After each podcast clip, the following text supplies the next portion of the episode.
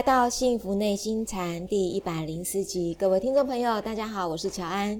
与我们一起在线上的是内心禅创办人，也是钟鼎山内心教育基金会董事长张庆祥张讲师。张讲师您好，乔安好，各位听众大家好。在我们节目的一开始哦，一样，我们先来进行听众朋友最期待的张讲师的解惑时间。这位听众朋友啊，他是我们幸福内心禅的忠实听众。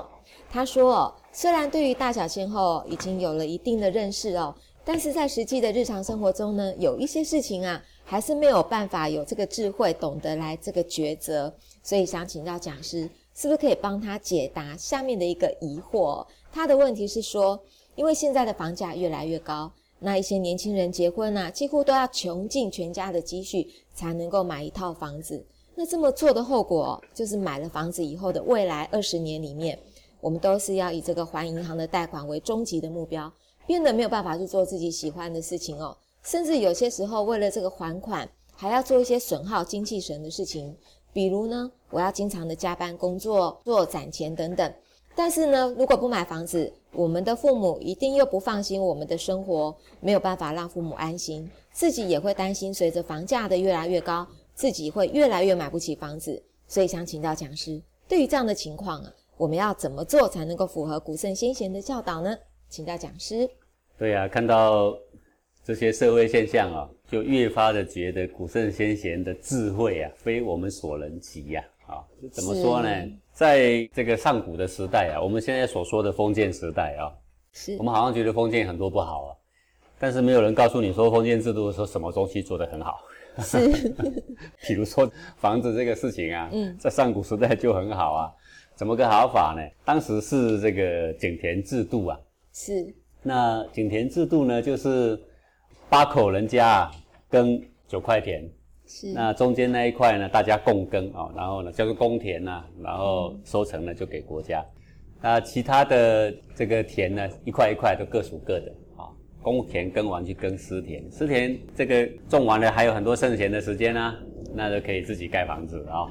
所以每一个人呐，吃穿都不愁啊，然后呢房子呢也不愁啊。是那样的时代，没有高楼大厦，没有电梯，没有汽车洋房，但是却无忧无虑。那反观我们现在啊，好像科技非常进步啊，资讯非常的多啊，我们。现在所拥有的东西是有历史以来最多，但是感觉上我们的精神却无比的匮乏了。对，我们的心中呢有很多的焦虑呀，有很多的无奈。嗯啊，那像刚刚呃这位听众所提的问题呀，就是大多数的人无奈啊，怎么无奈法呢？你一辈子啊，那也不一定能够。买得起一栋房子啊！讲实啊，其实我们也是蛮羡慕那个井田制度哦，大家都碰得到这个土地呀。对呀。那问题是现在土地就是这么一点点，没办法吗？这已经没有办法再回去像以前那样了。对对，呃，那么现在的人赚一辈子呢，可能都还买不起一个房子。买不起。或者是我们常看到的现象，就像这位所讲的，你所赚的月薪几乎都在缴贷款，缴。二三十年是啊，如果你二三十年缴得完，现在来说，说实在话还算不错的。那这些商人不断的炒这个房价哦，那有钱的人呢，不断的买买两栋、三栋、五栋，一直买，然后呢，囤货居奇呀，就造成很多这个年轻的一辈啊，是根本没有办法买房子，对不对？对。那所以很多国家的政府都在为这个事情啊，正在忧虑。大家都在考虑说怎么样的打压这个房价，那这个现象呢，台湾也好，内地也好，都是正在努力做这个事。但是每一任的领导人也都在做这个事，是，但是就没有一任做出真正的效果出来。有难度吗？呃，这个难度就是当你把房价给彻底打压的时候，很多人会告诉你说啊，这是自由市场的竞争，你这样的违反了自由市场的。原则等等，好，这是第一个。第二个就是有房子的人他们会抗议啊，好，因为这样我的房价涨不上去，我就等于没有利润可言呐。那如果你打到房价还降的话，那我是不是要去喝西北风啊？啊，所以是因为民主的关系吗？这是台湾是这样，在世界大多数的资本主义国家也是这样是啊、只要是市场的经济开放自由，那自由就是自由标价啦，是自由去买卖啦。我觉得我要卖这个价钱，你觉得合理吗？你觉得合理，你来买啊；你不觉得合理，你不要买啊。嗯那就糟糕了，讲师，我们在这种制度下生活，那怎么办呢？这个叫做哈、自求多福、啊。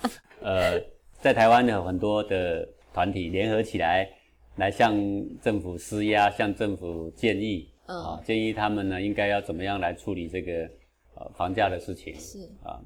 那世界各国都为这个事情都很头痛了。是即使你今天是一个执政的人，你是一个国家领导人，你也不敢，你上去全部把房打趴，你也不敢的。是因为它已经冰冻三尺，非一日之寒了。好、那么我们能做的是什么呢？诶，我就有曾经有这样一个学员啊，他还算给我看呢哦。他说哦，一辈子租房子哦，比买房子还要划算。呃还要划算对，那但是是房子不是自己的，对，那是是他租的，以他一个人生活来算。嗯，但如果全家就不一定哦。对，哦，他说一个人来台北租一个小小的房子，不要太大，所花的钱台币大概一万块左右。那他怎么算呢？如果我要买一个房子，大概要多少钱？啊，如果我一直租租到我老了死了，多少钱？算起来还稍微得到一点便宜。好，可是假设如果是以家庭的结构来讲的话，我现在买，如果真的把它买下来了，因为房价会越来越涨啊，对，这样好像我也占了便宜啊。嗯，就是说我们要缴三十年左右的贷款，但是它的房价它是增高的，所以就是我们矛盾就矛盾在这那一点。你现在要去缴这个贷款，你的家庭经济你会觉得你很难负荷。对，那但是我看有好多的状况，就是你去租房子的钱，其实就可以买房子来缴贷款。嗯，好、那如果以这样的衡量的话，当然我们可以说预先去订购一个房子。好，那如果这个想法大家都成立的话，那就是造成房价狂飙的原因呢、啊，是对不对？因为 大家都是这么想的嘛。是，啊，所以长远来看，一个政府要大有作为，当然要让这个房价最起码要冻结在目前这个阶段，然后长远来说，让它缓缓缓缓的下降。我老是在想，一个年轻人如果工作个五年十年买不起一个房子的话，真的这房子就太贵太贵了。是真的买对不起这样。那现在不要说五年十年呐、你就算是三十年、五十年，你都未必买得起啊！你看看市中心一个房子多少钱哈？是所以我觉得这是一个整个世界的自由市场，大家必须要去深思的一个问题。还有一个执政的人，他应该要怎么样这个深思熟虑啊？要非常有远见跟魄力的啊，让房价呢走在一个合理的正轨上。讲师，我们现在管不到执政的人，他们能够怎么想哦？现在如果请教讲师，如果你年二十年前，然后你结婚了，那你会觉得说啊，我上班的钱我就赶快先来买房子吗？呃，我当时确实也这么做了。啊，也是这么做，啊对，就是有一笔头期款，是就先去订了一个房子，是，然后呢，慢慢的缴。当然，在缴的这个过程里面，你会被感觉得很有压力啦。嗯哼，当时买的房子，过了这个二十年、三十年，往回头一看，确实是涨了，而且翻倍的涨。所以嘛，应该是觉得庆幸那个时候有买房子，那个我们年代那个时候是这样，但是我们的下一代、新的年代，因为房子已经涨到相当高，是。薪水却没有涨啊。还甚至后退了，对，所以你要以现在的年轻人面临这样的时代，嗯。要像我们当时有一笔头期款去买，也是不简单的事情。对对，比如说我们崇拜的一些制度啊，未必真的完美无缺啦，是。只是眼前看起来比当时啊好像好一些啦。是。哦，好比这个自由经济市场就是这样啊，它当然有很多好处啦，但是它没有坏处吗？呃，就像这个房价的问题，或者是地价啊，是这些都是问题呀、呃，所以现在好多台北的年轻人，他有一个想法，他怎么样呢？他到乡下去生活，在乡下买一个非常便宜的土地，自己在上面盖一个简简单单的房子，台北的买不起，我就到南部去，这是一个。但是他最主要的原因是因为他看不惯了这个都市的生活，嗯哼。这个水泥的丛林比起真正的丛林，哎，真正的丛林也许还比较有亲和力。是。对不对？对，整天在这个都市里面呢、车水马龙，啊，他争了一辈子，他发现不知道为啥，所以呢，他就回到乡下，他宁愿过着步调非常慢的生活，有一块小小的地，然后种一些自己喜欢吃的菜，是。啊、然后有一个小小的房子，前面有一个小小的庭院，这不是也很满足吗？呃，我觉得这也是一个选择啦。然后缴三十年、五十年的贷款，当然这也是选择啦。然后给这个社会施一点压力，让这个社会去改变，当然那个也是一个很好的选择啦。啊，我觉得，呃，如果古圣先贤面临到这样的情况啊，人在屋檐下，你也不得不低头，也不得不低头，对，你也不不得不低头。但是呢，他甘之如饴，他能改变的去改变，他不能改变的他就全然接受。啊，如果我真的无法改变他，但是我还是要快乐的生活呀。是，你总不能唉声怨气的这样子过一辈子啊，对不对？虽然苦一点，但是现在的物资生活要来供给我们的话，说实在还是够的啦。好啊。希望这个世界会改变，制度呢，也许会有更好的办法出现，或者是有更有魄力的领导人出现，这都不一定。是。那在期待那一天之前，但是我们人呐，做好我们该做的努力。你看，像我不是就回到乡下来了，哎，这也是一个很好的生活啊，只是说。呃，同学来看我啊，还是朋友来看我打赤脚走在草地上啊，他们好羡慕啊。是啊，其实这种打赤脚走在草地上，是我从小的时候就干的事情啊。是。不过现在呢，做起这个事情来呢，不觉得这是没钱人干的事情。是的。呃，这是一个很自然的事情。而且人呐，心理要健康啊，呃，会活得比较快乐。蒋师，你知道我们有多羡慕吗？如果不是到钟灵山来，我们真的每天上班回家，我们找不到一个地方是我可以。打赤脚去接触到土地的，对啊，如果你只有到公园呐，对，哎，但是那个公园很人为造作了哈，是，你看不到那种野外的丛林的感觉啦，嗯，空气也不是那么好，很羡慕。我小时候在山上的时候啊，各位啊，我们家那时候是很穷的啦哦，哎，我是这个六二年出生的嘛，出生的时候呢，台湾物资还是非常缺乏，是，那住山上的人应该有很多野菜可以吃啊，对不对？是，那。我们家那时候有养猪，种了很多的地瓜，于是长了很多地瓜叶给猪吃。是，但是各位你知道吗？我们家是从来不吃野菜，也从来不吃地瓜叶的。哦，我们小孩子的时候真的觉得自己很穷，然后满山都是植物，我们也没有去摘过野菜来吃，也没吃过地瓜叶。各位现在地瓜叶也是很高档的东西。对啊，高档的，而且发现营养成分很高啊。是，那为什么我们不吃呢？因为呢，那个是猪吃的，是猪吃的。对，别人都没有吃，我们去吃，我们会觉得我们像猪啊。啊，呃，所以你会觉得自卑，你觉得面子拉不下来。所以，既然是这么好吃的东西，营养这么好，而且，呃，不用钱所以满山的野菜呢，也不会想要去。没有人吃啊。嗯。还有像现在山蔬也是野菜啊，我们很多野菜啊，我们都摘来来吃。呃，当时都不会吃。那同样的菜啊，现在吃的好快乐。那时候如果叫你吃，你会自卑。哎，我为什么要讲这个？我要告诉各位，就是有时候我们非常简约的。过生活反而是正确的，是。我们真正的生活，我们需要的东西其实是不多啊，嗯。但是我们想要的却无限的多啊，是。然后别人都有，我没有，我就要觉得自卑，我就觉得我的生活坎坷，我觉得我过不去啊，我就要以泪洗面呐，对吧？嗯其实你大可不必这样啊，人人生哦，三餐不过斗米，夜眠不过八尺啊。是我们需要的真的很少。各位来过中影山的人，那些禅修同学，只要一回去，他们都觉得啊，好满足。真的，忽然发现人生所需要的很少。为什么？因为他们晚上我们给他睡的那个小木屋啊，是就是两个米平方而已啊，嗯哼，够他翻身啊。四面都是木墙，然后他躺在里面点一个小小黄色的灯，他就发现啊，好温暖的空间而且冬暖夏凉哦。对啊，也没有弹簧床啊，给他一个简单的棉被毯子，吃一颗花生米他都觉得好香。是啊，对啊。那我们现在虽然不得已在这个都市里面生活，虽然我们买一个房子其实也是非常的困难，但是如果我们懂得这个最简朴的生活啊，那最原始、最纯真的生活。我们还是可以过得非常非常的快乐啦。嗯哼，所以应该讲是这样讲，是说，呃，我们自己的心态要先做一下调整。买得起房子，买不起房子，慢慢来没关系。但是我们每一天不要放弃，我们可以安宁、可以祥和、可以愉快的时光。好的，谢谢讲师。那这位听众朋友想请教讲师的问题是，其实跟房子的事情有一点点关系哦。是这样的，他说。呃，因为我的公公他在前几个月往生以后，为了不让我的婆婆睹物思人，所以我们就把婆婆接到我们所住的城市来跟我们一起的生活。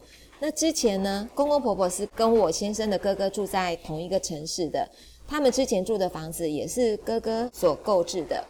那目前呢，因为哥哥的两个女儿要出国去读书，所以需要一笔钱，所以哥哥就决定呢，那就先把公婆之前住的那套房子卖掉。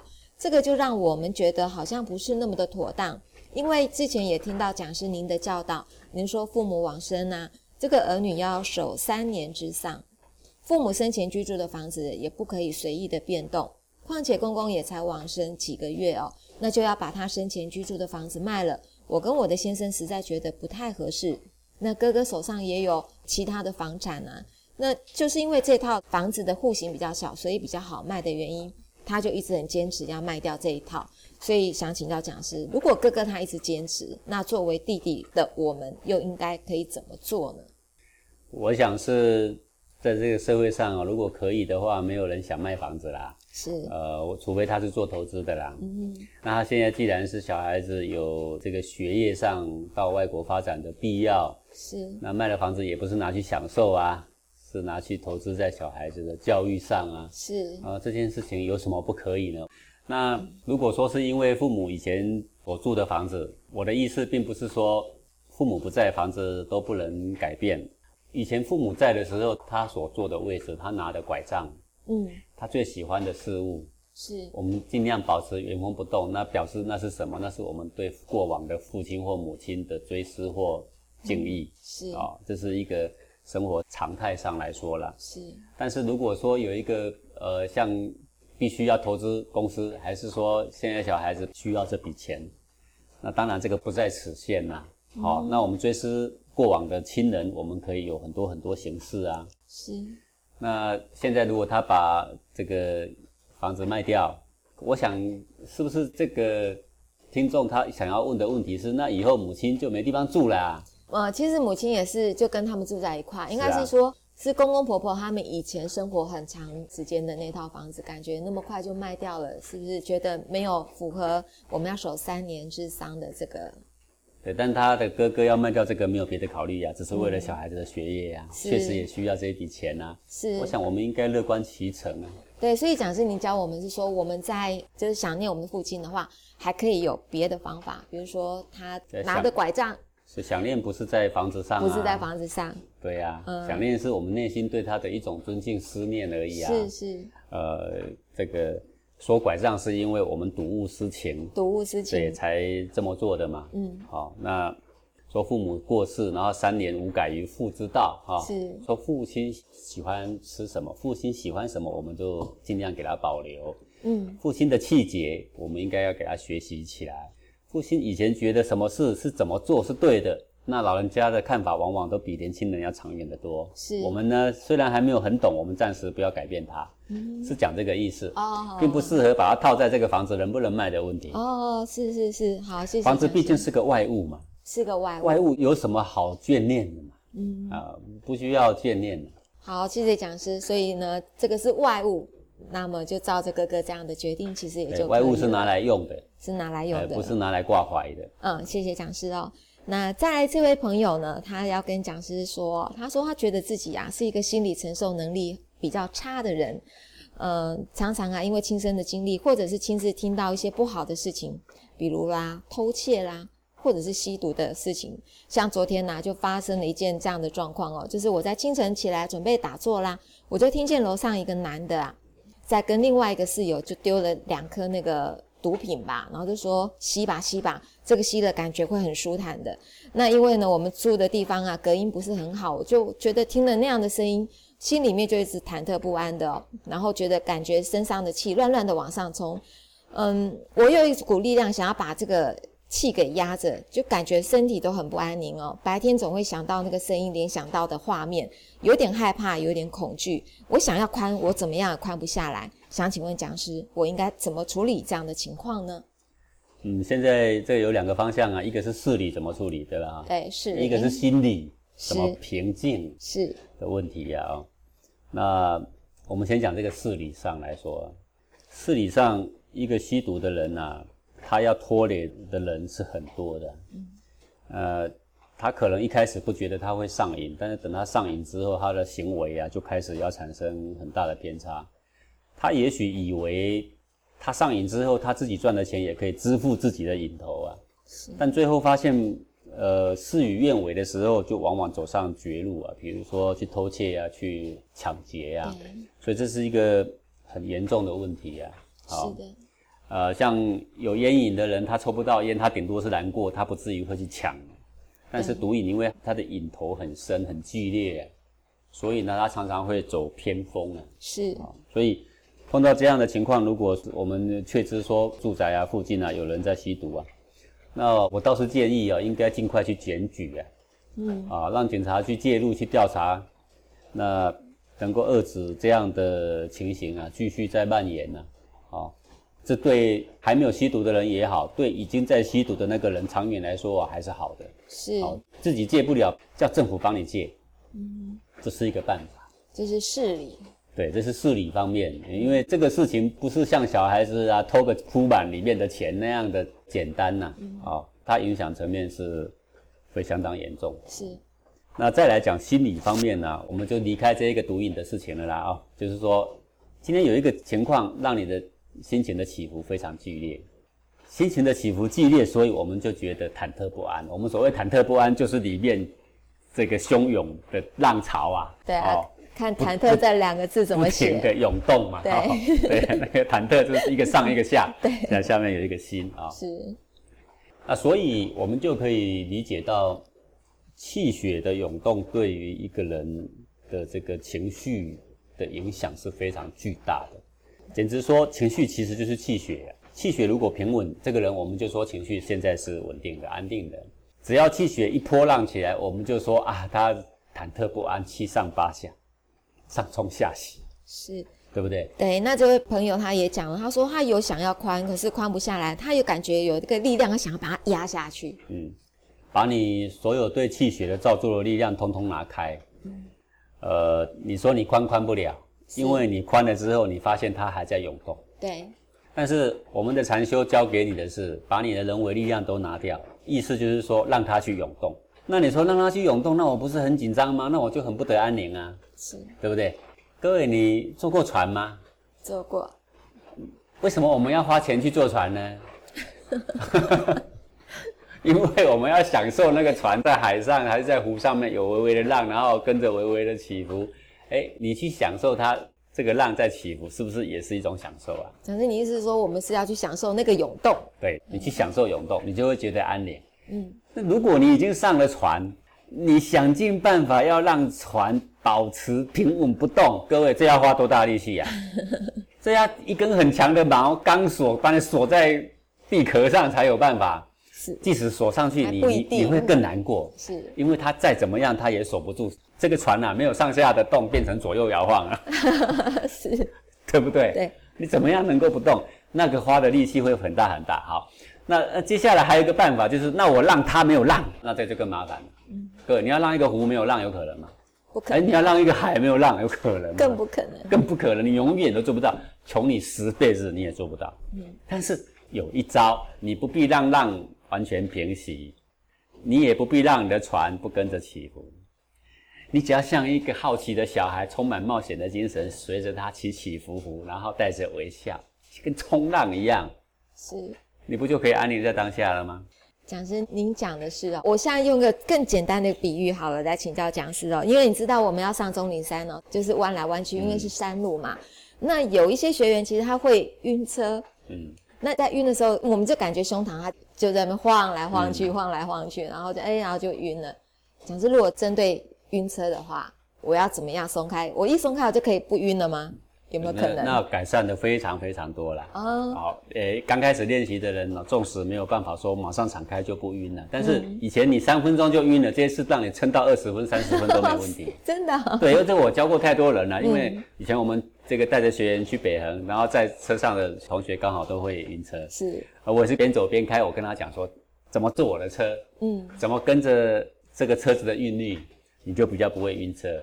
我一直讲一直讲，讲到快到终点了，他们下来说啊，好神奇啊！真的没不晕了。对啊，嗯，这个主要就是说，你不知道车子要转弯，它一转弯你就慌，嗯哼，你也不知道它下一个转弯又要转回来，是，所以你又硬被扯回来，所以你又慌。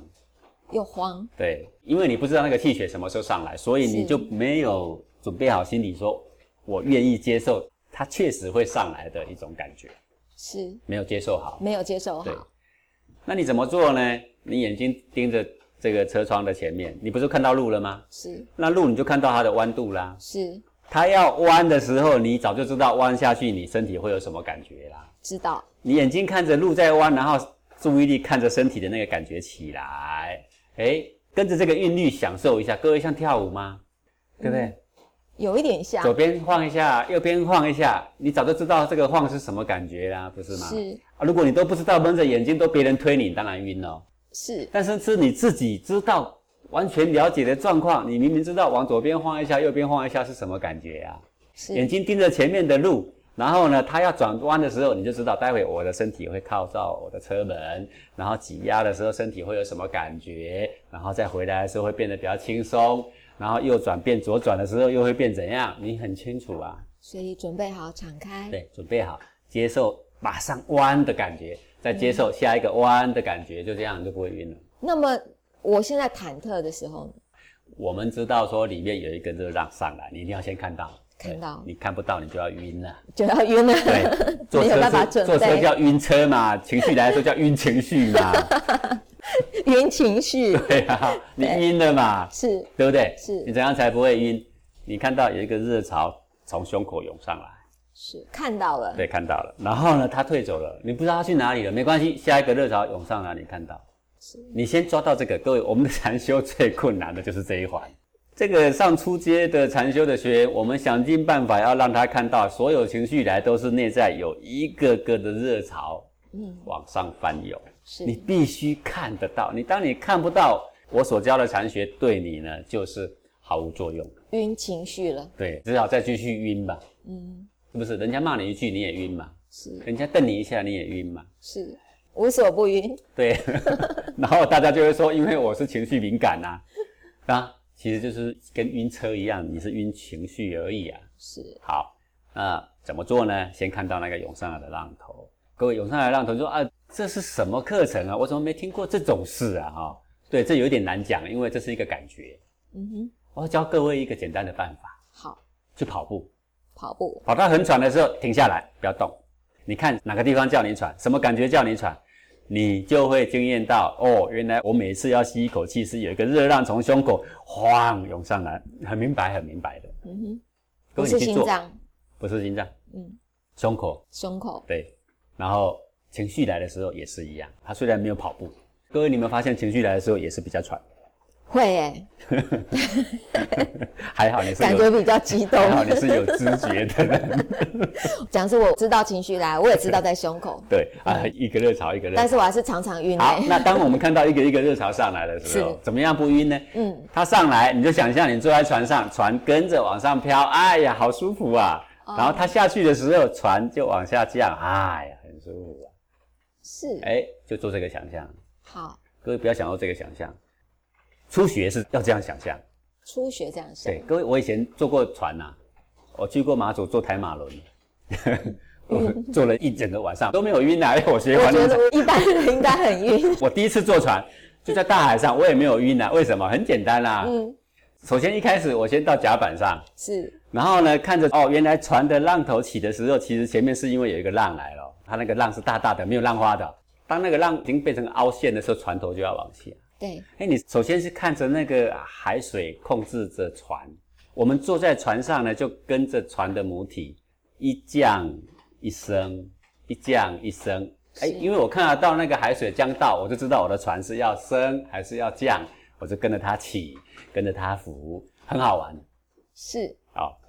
好，你是那时候是身体放轻松，然后让身体里面的那个感觉跟你只要着起，你先别讲那么复杂，你只要看得到你现在正在起，嗯，你很明白你待会就要起，而且真的起来了，你很明白马上要降了，而且真的降了。哦，明白，对对，你很明白，你就不再怎么晕了。然后我我回到船舱里面的时候，不就看不到海了吗？对。你丝毫不知道船什么时候要起，什么时候落啊？因为看不到浪，对，看不到浪，但是你可以感觉到整个船壳啊，是。这个船壳正在起，起到顶点不可能一直起呀、又不是飞机。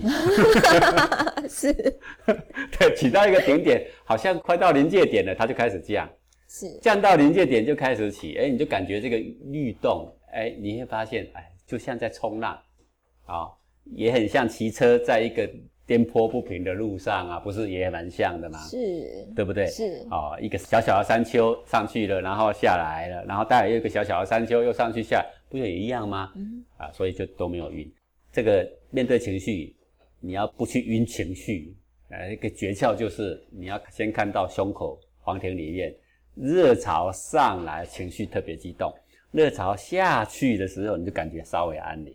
所以讲真他那个起来，他也不会一直往上冲，没有啊他一定到个点的时候，不可能，他不是会再往飞机啊，它跟船一样啊所以。我们一般在怕，就是怕它一直往上冲，怕它一直往上冲，没有，它顶多就是频率稍微快一点。啊啊，频率快一点也没有什么好怕。各位哈，我举例子你就懂了啊好。譬如说，我们坐在一部卡车上，你卡车开在鹅卵石的路上，咚咚咚咚噔咚咚咚噔噔噔噔，哎咚，频率是很高的。是但是如果你坐在卡车上，卡车是走在山路的柏油路上，那它是跟着山路缓缓的升，缓缓的降，缓缓的升，缓缓的降，对不对？是，顶多就是这两种形态。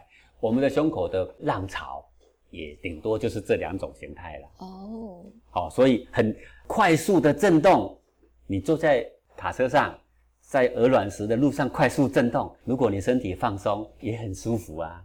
嗯，就算说我在极度的愤怒，其实那个涌动它也不会冲到怎样，顶多也就是，热热的而已。就像我想要抽烟，我不抽它，顶多也是这样啊，而已，它就是一阵一阵热，赶着你去抽烟，但是你不理它也没事。所以没什么好怕，对，没什么好怕。你要认识它，你就不怕，你就不用晕情绪。就不用晕情绪了。谢谢讲师这，就是禅修的内涵。是谢谢讲师了。这么样生活化，几乎每个人都可以去感觉啊，就像搭船的时候啦。对啊，如果感觉不到，就就进我们禅修班来吧啊。对我们的禅修班哦，跟大家分享一下，在黄庭书院各地的密心课程哦，近期开课的呢，四月二十五、二十六在上海，五月十六、十七呢在广州，六月的六号跟七号呢则是在北京。那各位听众朋友呢，也可以到我们的黄庭书院的官网哦，可以看到我们更仔细的开课课程的资讯哦。那我们就先进一段广告，待会回来喽。我愿变成心中有他人的乖宝贝，张开双手，变成幸福守护你。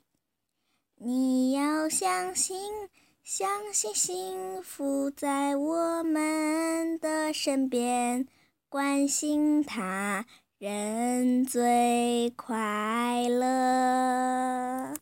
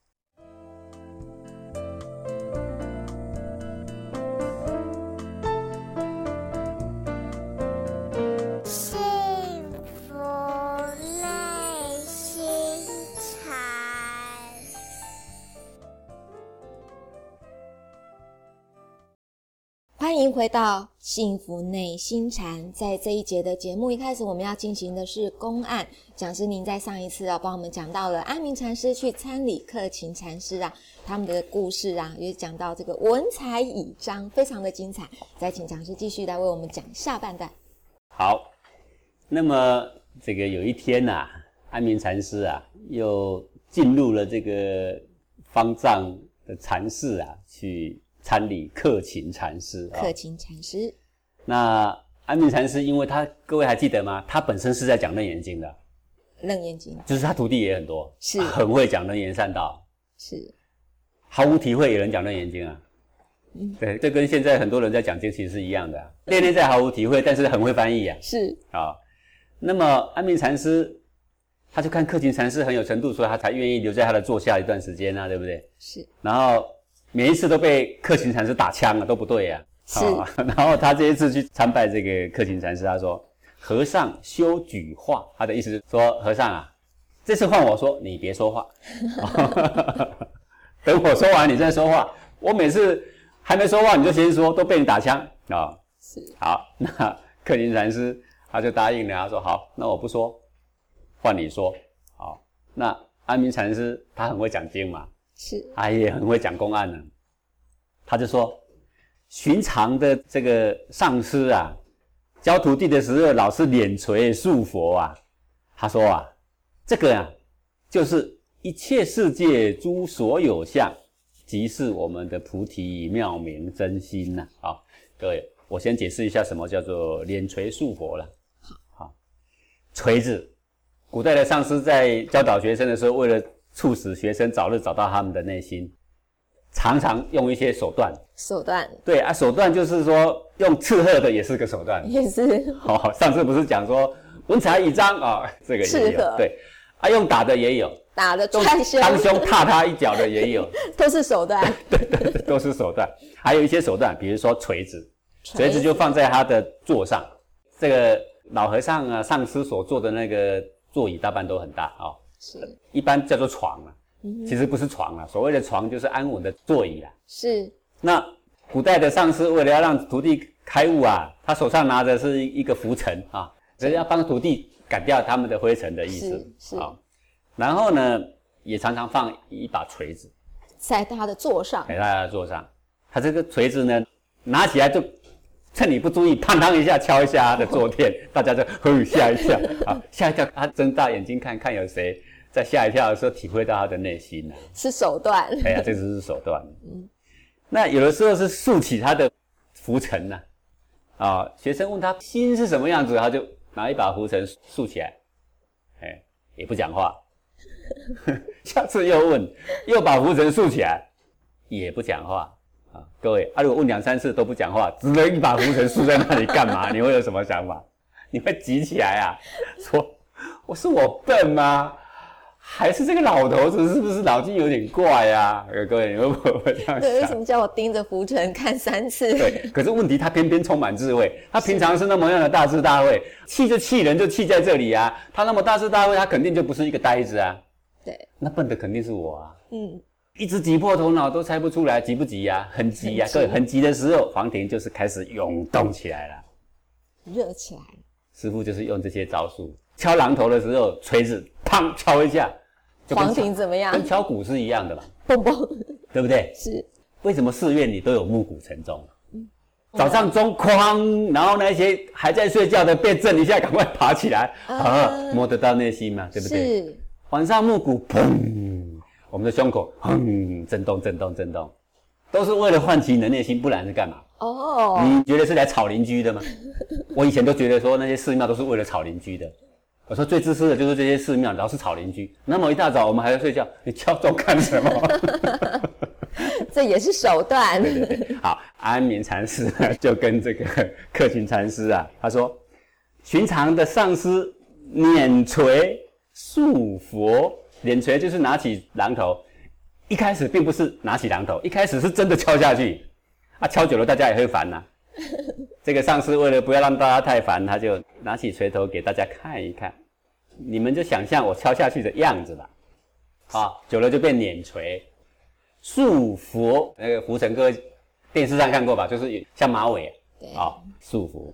好，他说哦，按照我的理解啊，克勤禅师，你看对不对？说连起锤呢，也是一个形象；竖起佛呢，也是一个形象。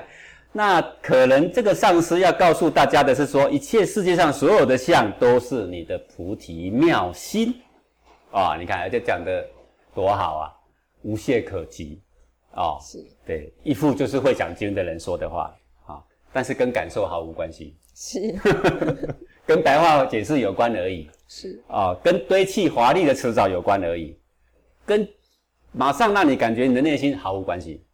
好，然后克勤禅师就笑啦，他说：“哦，你修行这么久，原来你是在这里寄活呀？啊，你在这上面堆砌华丽的辞藻，在这边干活，你修行只是为了你的华丽辞藻比人多吗？跟你的内心有什么关系？对不对？碾锤是要吓你，哎，束佛是要激你，哎，激到你内心情绪起来的，你的心海开始涌动，一涌动，你就能够触摸到你的内心。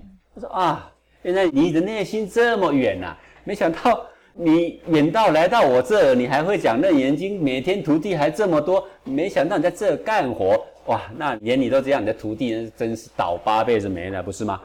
好，那安眠禅师啊，被他一嘲笑，有点恼怒啊，对不对？他就顺着自己的思路继续说啊，他说：“下鹤敲床时，岂不是反闻文字性，性成无上道啊？你看，各位这些都是经典的名句了啊。反闻文字性，反闻是闻什么？闻你的自信。是性成无上道，好，唯有依靠本性才能成无上道。他说，譬如说很多上师下鹤，下鹤就是厉声的大喊一声，啊，大喊一声，各位要干嘛？让你的内心震动一下。吓一跳他的下鹤跟敲床，拿起锤子敲床的时候，床就是他的座椅啊。各位，锤子敲在木头的桌上是很大声的。很大声，他说：“这不是叫你要反文文字性吗？啊，这不是可以性成无上道吗？啊，那圆悟禅师呢，就用经典的字句，因为他很会经典嘛，很多的字句嘛。克勤禅师他就说啊，你没有听过经中有这个话吗？说妙性圆明离诸名相。他的意思就是说，安明啊，你现在讲的都是名相，你现在讲的话没有一句是切入你的本心，感觉你的本心，摸到你的本心，一句都没有。你讲的都是名相，经典不是告诉你吗？说妙性圆明，离诸名相。阿明禅师一听啊，呃，就不敢再争辩了。对呀、啊，我刚刚争辩的都是名相啊，好、是。对啊，我刚刚叫师傅说你先别说话，等我说完，结果我说的都是名相啊。是。那师傅听完之后，然后笑我一下，有道理啊、你这只是堆砌华丽的辞藻而已啊，这跟本心有什么关系呢？好，那么有一天呢、在夜餐的时候，夜餐就是那个晚课的时候啊，克勤禅师啊带领着大众啊，他就举一个古人的古凡未卦的公案。好，各位，我们这一次呢、我们为了要了解这个安明禅师跟克勤禅师中间呢、我们另外举了好几个公案。对，好，那这个呢叫做古凡未卦的公案啊。古凡未卦就是有一个僧啊，问岩头禅师说：“古凡未卦时如何？”各位，凡是什么东西？帆就是帆船上面的那一块布。嗯，那块布，那船是走在哪里的？海上走在海的、啊，不然也要走在大湖啊，是，对不对？好，有帆的船肯定就是大湖或大海啦。对，那这个大海是不是有很多的波浪？是对，帆还没有挂的时候，这个船就在岸边，对不对啊？是它没有离岸，他在讲什么呢？在讲说我的心湖一波未起的时候，我还没有跟这个波浪去共舞的时候，那时候的景象是什么啊？好，他说古帆未挂，还在岸边的时候，对，还没开始起航，还没起航，还在港湾里面。好，哥啊，如果我们要起航，我们一定要挂帆呐、不然你怎么起航啊？好，也就是我还没有离港湾啊，这个意思就是说什么呢？套一句中庸的话，喜怒哀乐未发、啊，那时候的太和景象叫做古凡未挂，因为我还不用去经历大海。是喜怒哀乐已发，就是各位情绪来了，你要晕情绪了，是就是已经挂了帆，而且出海了。对，是啊，会不会翻船呢？大半的人都翻船了，是，对不对？好，所以痛苦不堪嘛。对，对不对？好，所以有一个和尚问岩头禅师说：“古凡未挂时，景象如何啊？”岩头禅师怎么回答呢？岩头禅师说：“后园驴吃草啊，啊，后园家的庭院有前庭后庭，后面有个菜园，后园有一头驴在吃着草。哎，各位，驴是什么动物啊？很安顺的动物。吃着草是什么意思啊？很长养，很养生啊。说后园就不是前庭，前庭车水马龙，常常有危险；后园很安全。是讲这个园就是有围篱，有围篱就不会有老虎，不会有野兽，就是在一个很安全的港湾里面，好好的长养他自己。那你说他是毫无一物吗？不是，毫无动作吗？不是，只是呢，它是一片祥和，一片太和。驴子呢，悠闲着吃着草，然后草呢，嚼一嚼，吞进胃里面呢，长养着肢体百骸。哎，在说什么呢？喜怒哀乐未发的时候，你的内在并不是毫无生机的，并不是没有气机的，并不是没有感觉的，有的它依然有一定的动态，只不过它比较缓和，对你的身心非常长养。长养。后园驴吃草，然后呢，这个和尚他又问：那古凡已卦又如何？啊，刚刚是说古凡未卦，古凡未卦的时候是什么景象？岩头说后园驴吃草。好，各位已卦就是去经历波浪啊，起航了，经历情绪的潮汐哦。啊，古凡已卦那时候是什么景象呢？他说啊，小鱼吃大鱼，小鱼吃大鱼，对，小鱼怎么吃大鱼？肯定要噎死啊！这个事情已经是颠倒了。为什么？我讲原因给你听。各位，我们情绪来的时候，我们刚刚就讲过了，是胸口一个小小的热浪，你怕得不得了。对。待会又来一个小小热浪，你气得不得了。对。待会一个小小热浪，你哀伤的不得了。一个小小的热浪，把你这么大一个人，不知道过肩摔几次啊！你看是不是小鱼吃大鱼？是。完全就是小鱼吃大鱼，吃掉没？早就吃掉了。吃掉了。只不过它允许你重生，待会吃掉你哭完了，然后你又重生了啊！哭完好多了。是，对不对？已经被小鱼可是小鱼出现，大鱼就被吃掉。对。好，是不是这样啊？是。人呐，如果你没有开悟，没有觉悟啊，你永远都在被小鱼耍。哦，各位，我们以前钟鼎山养了一只黄金猎犬，人家送的。我们那头黄金猎犬还是所有黄金猎犬里面几乎最大块头的。对。结果呢，来了一只腊肠狗。各位，腊肠狗很小吧？很小，小小只。对。那个黄金猎犬永远不知道它自己有多大，它老是被腊肠狗欺负。腊肠狗叫一下，追一下，它就满地跑。它觉得它永远都是弱者。我们在旁边看，很可惜呀，它是这么大块头哎。我知道，讲师你在说我们。对。各位拴住大象的那条绳子也很小，为什么我们用一个小小的桩，然后呢用一个小榔头把它钉在地上，然后一条绳子把它拴，它就不会跑？因为它不认为它赢得过那一根桩。它为什么？因为它从小就被绑在大大的桩上，是。然后呢，绑久了，它就知道它永远挣脱不了。等到他长大的时候呢，那个桩已经变很小了，他还是以为他挣脱不了。这个就跟我们人一样。你第一次被情绪撂倒，第二次把你撂倒，第三次又把你撂倒，已经一辈子无穷次被撂倒，你永远都觉得你不可能战胜情绪，你也不可能觉得说就让那个情绪的潮汐在，我还可以逍遥自在。你从来没有想过这个事情，只有谁想过？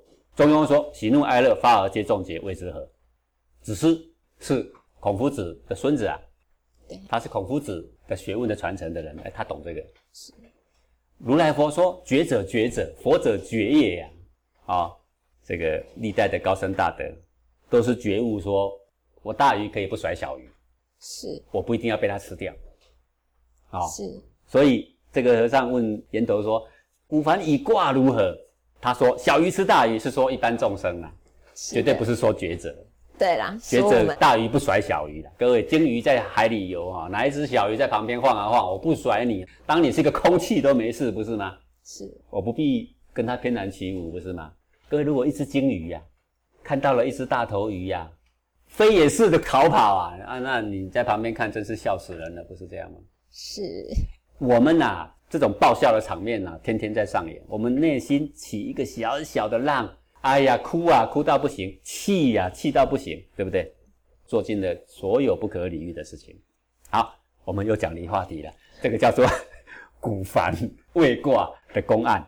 我们要讲回安民禅师来了。好，这个因为克勤禅师跟大众讲古凡未卦的公案，啊，就说后园鱼吃草啊，古凡一卦呢叫做小鱼吃大鱼。好，听完之后，安民禅师啊心中很狐疑呀，哦，这到底在讲什么啊？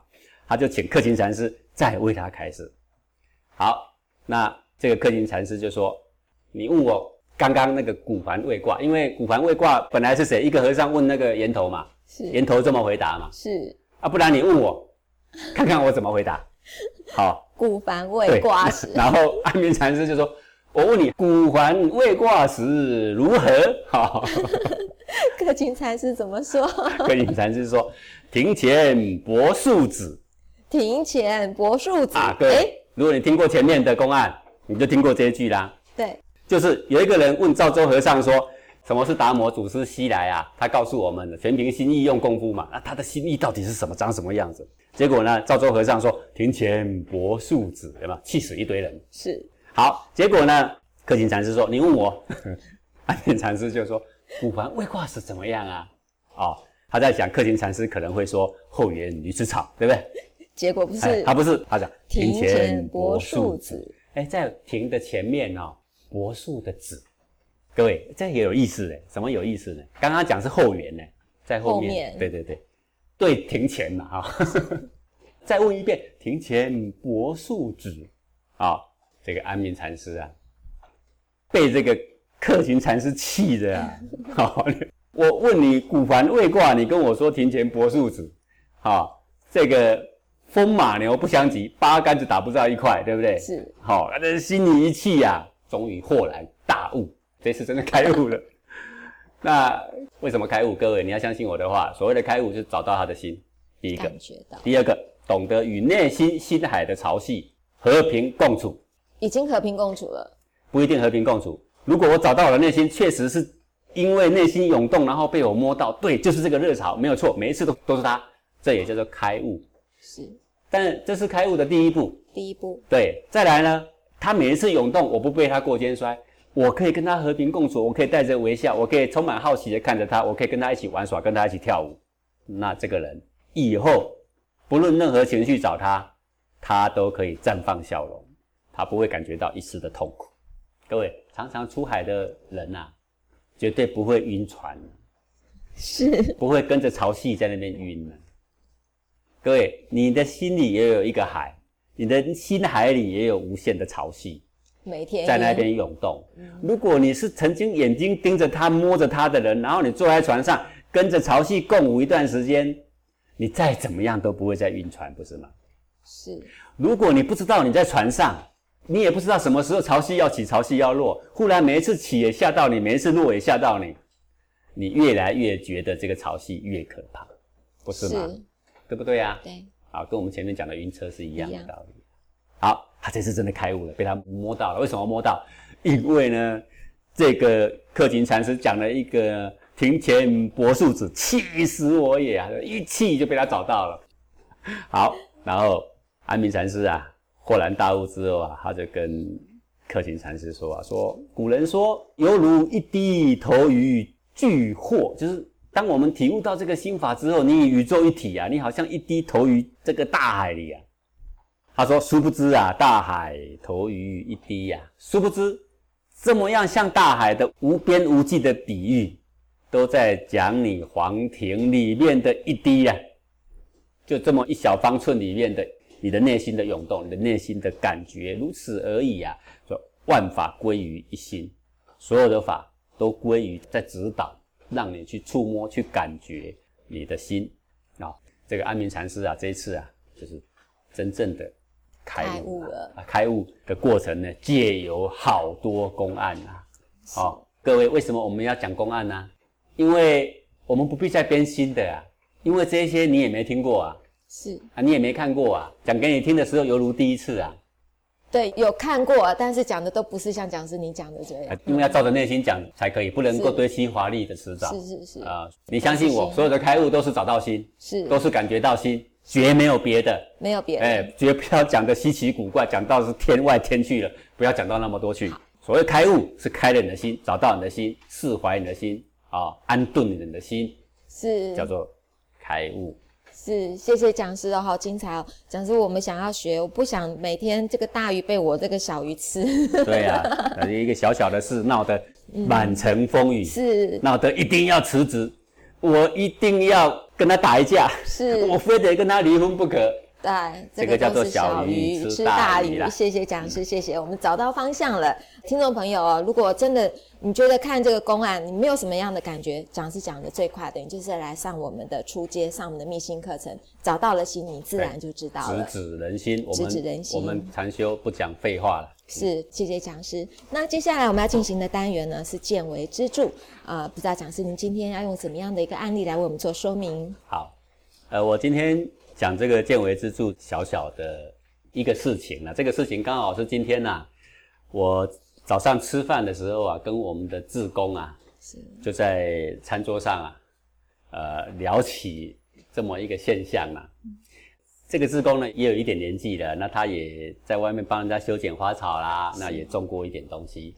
那他就在聊了，他们在乡下种这个木瓜哦，木瓜不长呢，他就听别人教他啦，说拿一根钉子把它钉进木瓜的那个茎里面呢，它就会长。然后他就一样画葫芦，就把它钉进一根铁钉。钉进之后呢，女儿回去的时候说：“妈啊，怎么木瓜怎么会有一根铁钉啊？” 他就故作神秘说：“以后你就知道。”然后过了一阵子，这一颗木瓜前前后后长了一百多棵啊！哇，本来是不长的啊，整根干都是木瓜，几乎没有地方有空隙啊，怎么长满了木瓜呢？钉了那一根啊，对对对对，钉了一个。啊，不给他钉了好几年，在那里都不长，哎，然后讲完了，他就说说讲师对不对？这个木瓜不长就给他钉钉子，我就顺口问他说为什么？还被我一问就问愣了，为什么？哦，我也不知道哎，我说你这个哈、求学问哦，叫做不求甚解，还有什么原因吗？哦，旁边一个学员就说啊，我知道，听说是这样，这个木瓜不结果，就是因为呢，他不知道它是母的。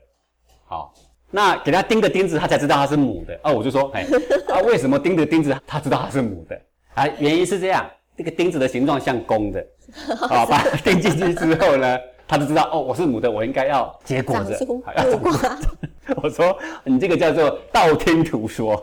道听途说，不是不求甚解，就是道听途说。，大家不都是这样吗？然后一直流传，一直流传，很多人都知道说木瓜只要不长，就给它钉个钉子啊。那到底为什么呢，讲师啊？对对对对，我说我们的庭园里呢也种了这个杨桃，杨桃，不是木瓜，嗯，前几年也都不长。是那么这个人家就教我们说呢，砍它几刀，好、砍的，砍他几刀，不是把它砍死啊，嗯，砍破皮，是好、有刀痕这样，好。那么一试呢，果然砍他几刀，它就长。哇，一树的杨桃，对，，就长了。嗯那到底什么原因呢？这也不是丁字跟公的母的没关系啦，是因为它是 是一把刀子啊，砍他一刀，对不对？是而且我问他为什么，刀子也不像公的啊，但是呢还是长了啊。好，各位，这是什么原因呢？各位都没有想过这个事情啊。没有，对，但是有经验老农夫都知道这样干了就可以。后来有一年呢，我们的志工听说砍他几刀就会长，结果有一次呢，砍得满满枝树干都是刀。伤痕累累，哎呀，我记得我找人来骂，啊、这不被你砍死了吗？他讲是，你不是说砍几刀就长啊？多砍几刀不是长更多吗？哦，你看气不气人？就是完全都是不求甚解。嗯好，各位我跟你讲，为什么木瓜钉一根铁钉会长？原因是这颗木瓜它所种的地方，土壤也肥，水源也有，它不必任何努力，它就可以生活的很好。是它就懒惰下来了。哦，它并没有出十足的力量从地上挣扎着去把根扎深，它也没有挣扎的把最难以吸的养分把它吸进来，没有，他就像一个富家子，环境优渥，他环境很优渥，什么都帮他准备好了。结果呢，我们以为他成龙成凤，没有，他就变啃老族。他在家里也没大没小，也没礼貌，他老师也不甩，他警察也不甩，整天给你找麻烦，有没有？是就是因为太优渥了。是钉他一根铁钉之后呢，这个木瓜受伤了。他说：“哎呦，受伤了哦！我如果不自救的话，恐怕会没命哦。”各位，木瓜虽然没有这个脑袋，但它里面有本性。是他知道他受伤之后，他要去疗他这个伤。问题是铁钉钉了一个洞，它没有那么快愈合，而且铁钉还在树上，是他拼命的扎根，想要让自己更茁壮，他拼命的吸养分，想要去治疗这个伤口，但是永远那一根铁钉还在，所以呢，那些剩余的力量就往上一冒，就长出果子。哦，难怪蒋师你常常说，对我们最好的营养品就是苦头。苦吃苦，对。啊，那为什么杨桃砍它一刀？当然你钉它钉子也行，是。但是木瓜很脆弱，所以我们说钉钉子。为什么你不叫人拿刀去砍木瓜树？因为你一刀它就断了。比较脆弱。对，古人聪不聪明？真的很聪明。他知道说叫你们拿刀砍木瓜树，可能有一半的人要砍倒。嗯。啊，不然的话，一刀下去也要砍到一半，一半也死了，不是吗？所以说，这个脆弱的东西不能受大的伤。拿个钉子刚刚好，小小的苦。对对啊，杨桃树不一样，很硬。你要一根钉子，它没感觉，就跟我们被一个蚊子叮了没感觉，对不对？是啊，犀牛被蚊子叮了有什么感觉？没感觉。是，所以要一把刀子，轻轻的削它的皮，啪一下砍一刀，一刀还不行哦，还要两三刀。嗯，然后杨桃树终于感觉它很坚强，很壮啊。哎呦，我好像受伤了哦。是。哎呀，要来疗伤。对不对？赶快呀，往地上去，跟越扎越深，吸收养分，所以啪一下长出一大堆杨桃。